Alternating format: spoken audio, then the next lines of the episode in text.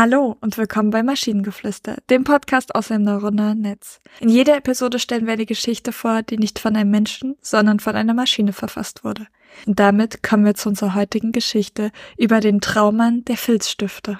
Es war einmal eine Gruppe von Filzstiften, die in einer Schachtel in einem Schreibwarenladen lebten.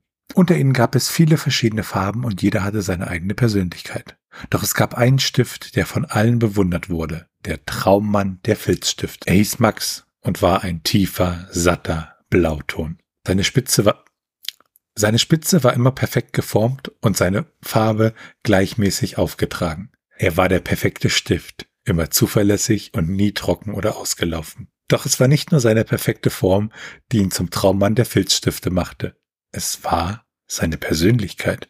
Max war freundlich und zugänglich. Er hörte immer zu, wenn andere Stifte Probleme hatten und versuchte ihnen zu helfen. Seine sanfte Art und sein ruhiges Wesen machten ihn zu einem wahren Gentleman. Die weiblichen Filzstifte schwärmten von ihm und fanden ihn einfach unwiderstehlich. Doch Max war nicht perfekt. Tief in seinem Inneren gab es eine Unzufriedenheit. Er war unglücklich, weil er sich immer nur als Werkzeug sah, als ein Mittel zum Zweck. Er sehnte sich nach etwas Größerem und fragte sich, ob es für ihn da draußen eine wahre Bestimmung gab. Eines Tages trat jedoch ein Ereignis ein, das Max Leben verändern sollte. Ein Künstler, der nach einem besonderen Blauton suchte, nahm ihn aus der Schachtel und kaufte ihn. Max wurde zum wichtigsten Werkzeug des Künstlers und war in der Lage, auf Leinwänden und Papier zu malen. Er war kein einfacher Schreibstift mehr. Max hatte endlich seine Bestimmung gefunden und er war glücklicher als je zuvor.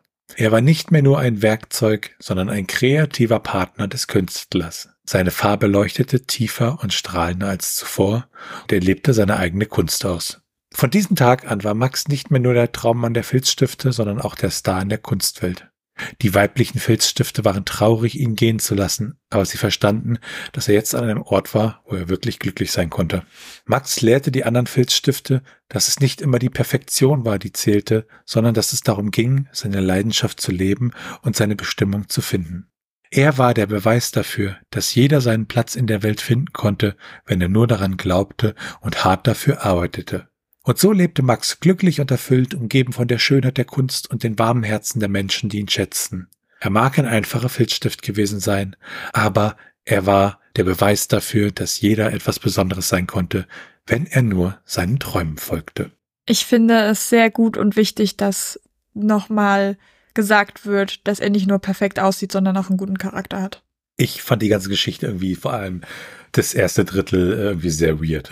Ja, und das letzte Drittel sind einfach nur noch Wiederholungen. Also es gibt nicht viel Gutes an der Geschichte, auch wenn sie jetzt nicht schlecht ist. Ja, um da mal sehr platt drauf zu antworten. Ich denke, da müssen wir an einigen Stellen noch mit dem Rotstift ran.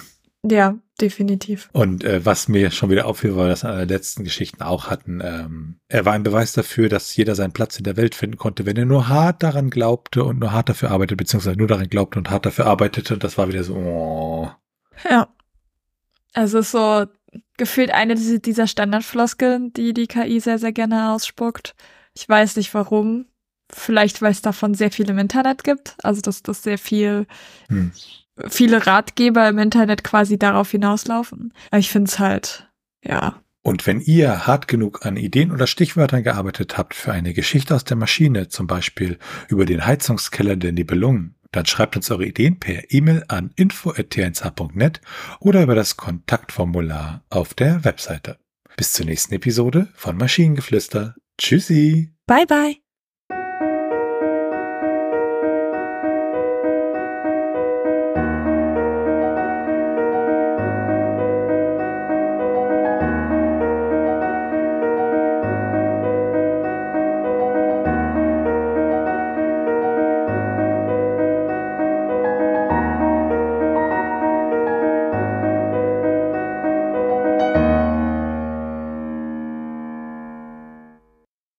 Produktion von Tone Age.